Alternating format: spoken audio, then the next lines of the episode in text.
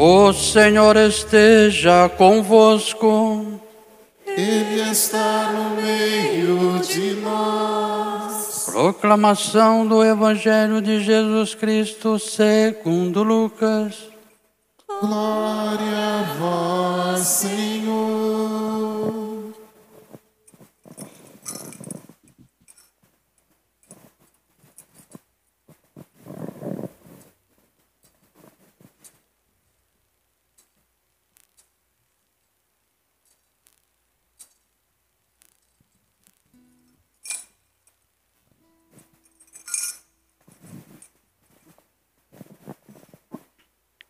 Naquele tempo, disse Jesus aos seus discípulos: Eu vim para lançar fogo sobre a terra, e como gostaria que já estivesse aceso. Devo receber um batismo. E como estou ansioso até que isto se cumpra. Vós pensais que eu vim trazer paz sobre a terra? Pelo contrário, eu vos digo, vim trazer a divisão. Pois daqui em diante, numa família de cinco pessoas, três ficarão divididas contra duas, e duas contra três. Ficarão divididos o pai contra o filho, o filho contra o pai, a mãe contra a filha, a filha contra a mãe, a sogra contra a nora e a nora contra a sogra. Palavra da salvação.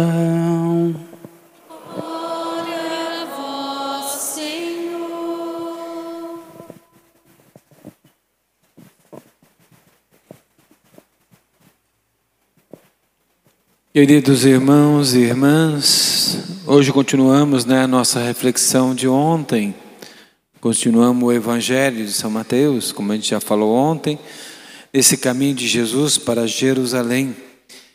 Ele começa a ensinar, ontem nos falava sobre a responsabilidade em assumirmos a missão, como devemos ser responsáveis com a nossa missão e cuidar dessa missão com o mesmo carinho que nós cuidamos de nossa casa e das nossas coisas. Por isso ele começa o evangelho ontem falando: se soubéssemos na hora que o ladrão ia chegar, ninguém deixaria sua casa ser arrombada. Então é com esse carinho, vigia e dedicação que devemos ter. E é isso que a liturgia ontem nos falava sobre esse zelo pela missão de Deus. E Jesus continua nesse caminho para Jerusalém, onde ele caminha para a sua paixão, a preparar os seus discípulos. E hoje ele fala uma coisa, né? Na, conto mais uma parábola, falando, né? Mas de maneira figurada, melhor dizendo. Vim trazer fogo sobre a terra. E como eu gostaria que tudo tivesse pegado fogo já, tudo tivesse em chamas. Mas o que é esse fogo que Jesus fala? Jesus, nós sabemos, né, que Jesus sempre fala em parábolas, sempre nos dá um exemplo e sempre nos fala de coisas do campo. Ou é agricultura, ou é uma, uma pecuária, né, uma criação de um animal, de ovelhas, de gado, ou ele vai falar de plantação, de campo, de colheita. Então Jesus sempre nos dá um exemplo, naquela época, dentro do, de uma vida de agricultura, de uma vida de campo. E quem já viveu no campo, quem viveu na roça, principalmente nos países de clima mais frio, onde o inverno é bem rigoroso e o verão também, que é o caso de Jesus, lá em lugar de Jesus, nem sempre é calor. O inverno lá também são rigorosos. Chega a cair neve, chega a cobrir tudo. Então, quando caía a neve no inverno, a plantação, isso o pessoal vai entender. Porque quando caía a neve, o, o inverno, o tempo é mais seco, secava tudo. E ficava todo aquele aquele pasto todo queimado, aquela plantação toda queimada. Então o que se tinha que fazer? Se colocava fogo, ateava fogo nas plantações, para que assim que acabasse o inverno, chegasse a primavera, não tivesse obstáculo para as novas plantas nascerem. sem já a palha seca que cobria os campos. Então é nesse sentido que Jesus fala do atear fogo, renovar. Renovar aquilo que é palha para começar uma nova vida, uma nova criação. E é isso que Ele está nos preparando para sermos um novo povo, uma nova Jerusalém, um novo povo de Deus. Homens novos, mulheres novas.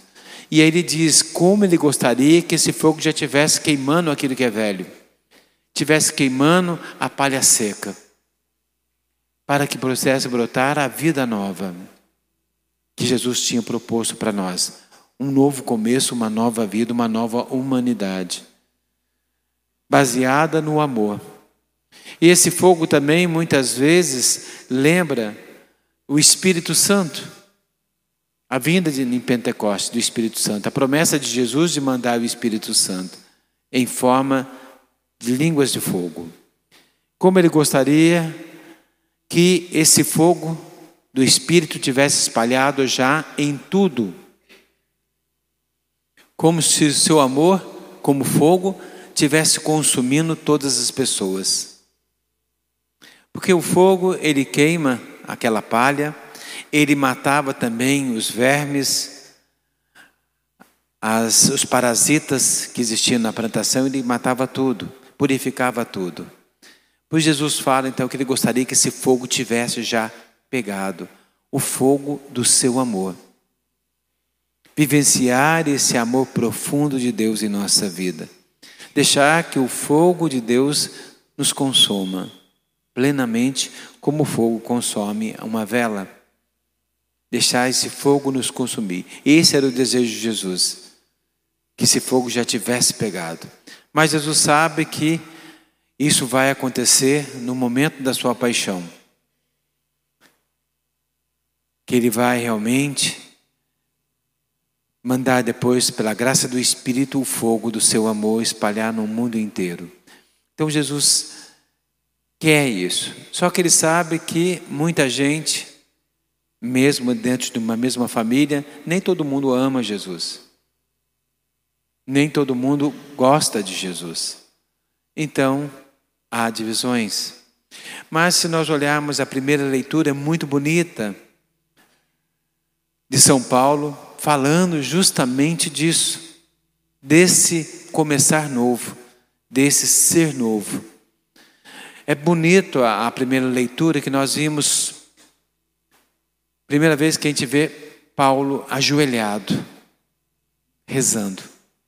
Começa ele fazendo a, a primeira leitura, é como se fosse uma oração, termina até com amém. Por quê? Porque ele está ajoelhado, ele está rezando. Paulo está ajoelhado. Essa é a postura do cristão, ajoelhado em frente a Deus. E Paulo está ajoelhado em frente a Deus. E dizendo as maravilhas de viver esse amor de Deus, que todos nós pudéssemos viver esse amor de Deus, que todos nós pudéssemos nos deixar consumir por esse amor. E aí ele fala de sermos enraizados no amor de Deus, que nós pudéssemos ter na raiz da nossa vida, na raiz de nossos corações, que o amor de Deus já estivesse enraizado em nós. Essa é a vontade de Deus. Algo enraizado não dá para arrancar. Algo que está muito bem enraizado, tenta arrancar uma árvore, alguma coisa que está muito enraizado. É difícil. Você não consegue arrancar tão facilmente. Então ele queria que esse amor estivesse enraizado em nós, a tal ponto que não desse para tirar, a tal ponto que nenhuma tempestade, nada que venha forte, consiga arrancar, porque a raiz é mais profunda, o amor é mais profundo. Então, isso que São Paulo vai nos falar, de termos esse amor enraizado como santos. Os santos têm na sua vida, por isso são santos, esse amor enraizado nos seus corações. E aí ele fala: aí você conheceria a largura, o comprimento, a altura, a profundidade do amor de Deus. Nem todo mundo consegue conhecer. Essa profundidade. Só os santos. Esse comprimento, isso é, conhecer toda a extensão do amor de Deus, toda a dimensão, toda a extensão. Por isso que ele fala tudo, né? A largura, o comprimento, a altura e a profundidade. Assim nós conheceríamos profundamente esse amor. Que pena que muitas vezes nós não conhecemos esse amor profundamente. Nem sempre esse amor está tão enraizado em nós. E é isso que São Paulo hoje nos convida nesse caminho final do ano litúrgico. Nos convida a viver esse amor de Deus de maneira muito mais profunda. Que nós pudéssemos ser igual aos santos. Como Jesus mesmo pede, né? Sede santo como vosso Pai do céu é santo. Então nos convida a viver. Por isso essa oração, depois que em casa, né? Quem puder dar mais uma lida nessa primeira leitura, ela é muito bonita. Muito profunda essa oração de São Paulo. Que fala realmente dessa vivência, desse fogo que Jesus queria que tivesse pegado, desse amor que Jesus queria ver espalhado. Homens e mulheres que vivem plenamente esse amor de Deus. E é isso que São Paulo nos fala de maneira tão bonita, tão poética, né? numa oração. Ele termina falando Amém. Então é muito bonito essa profundidade desse amor. Então São Paulo está falando, né, ao povo de Éfeso e está falando também a tantas outras comunidades e a nós também. Que nós, se tivermos dificuldades nesse amor, ajoelhe-se e peça a Deus a graça desse amor, a profundidade desse amor. E hoje celebrando, né, de maneira muito especial, 76 anos de vida dedicada, de amor dedicado à Santíssima Eucaristia, né? Nossos queridos irmãos do Santíssimo. A Irmandade do Santíssimo, que é uma frataria, né? Eles realmente não é de agora. É desde a época da idade, começou lá na idade medieval, bem no começo da igreja. A gente pensa que a Irmandade do Santíssimo é uma coisa atual, não é. É uma coisa já enraizada dentro da tradição da igreja. E a Irmandade começou, a primeira vez que se fala da Irmandade do Santíssimo, dessa frataria, né? desse grupo de irmãos, que é um grupo mais antigo, um dos mais antigos da igreja, foi em 1264. Foi quando o Papa Urbano IV fez, realizou, né, a primeira vez a festa de Corpus Christi. Lá que começou, já estava presente a questão da Irmandade do Santíssimo. Depois essa Irmandade do Santíssimo foi crescendo cada vez mais e em 1539 que ela foi canonicamente aprovada. Isso é, para toda a igreja. Aprovado de maneira canônica para toda a igreja, como igreja. E de lá para cá, ela se espalhou pelo mundo inteiro. Ela vai chegar no Brasil pouco tempo depois. E depois, mais tarde, ela vai se espalhando. E até que chegou aqui em Santana também, né? Em 1946. Fundada, né? incentivada pelo Monsenhor Luiz, tanto que depois no final a gente vai ver um vídeo muito bonito do irmão do Monsenhor Luiz, que a gente celebrou o falecimento ontem, né? Nós vamos ver essa irmandade com o Monsenhor Luiz bem novinho, com toda a irmandade do lado. E quem começou foi José Campos, né? O Monsenhor Luiz, mas o primeiro que teve à frente, né? Com 25 jovens. Era um grupo de jovens. Era um grupo de jovens, 25 jovens que começaram essa irmandade. E foi uma graça muito grande. Eu lembro quando surgiu as Irmãs do Santíssimo aqui em Santana. Né? Foi quando o padre lá de Tremembé veio aqui, né? Só tinha irmão do Santíssimo, eu lembro antes. Mas depois ele trouxe um monte de irmã e a pessoa gostou da ideia, né? Aí começou a vir as irmãs também, que é uma alegria muito grande, né? Ter toda a Irmandade do Santíssimo aqui presente junto a nós. E hoje é uma alegria para nós, como igreja, aqui em Santana. A primeira paróquia que eu trabalhei também tem Irmão do Santíssimo, que é a Imaculada de Jacareí. Matriz Imaculada de Jacareí. Lá também tem Irmão do Santíssimo. E é sempre uma graça muito grande aqui em Santana. Quando eu fui para Imaculada, né, eu já conhecia aqui, então foi muito bom conviver com a Irmandade do Santíssimo lá também. E é uma alegria muito grande ter vocês aqui. E hoje, né, com essa missa de 76 anos de caminhada e de vida, a gente gostaria de incentivar outras pessoas também a vir fazer parte, a renovar também, a ajudar também, a recomeçar, a aumentar, né? E a esse amor à Eucaristia, aprender muito com nossos irmãos do Santíssimo, aprender esse amor à Eucaristia. Então, que nós possamos, queridos irmãos, hoje celebrando essa festa, queremos louvar e agradecer a Deus por esses 76 anos de vida dedicada à Santa Eucaristia, esse amor profundo à Santa Eucaristia.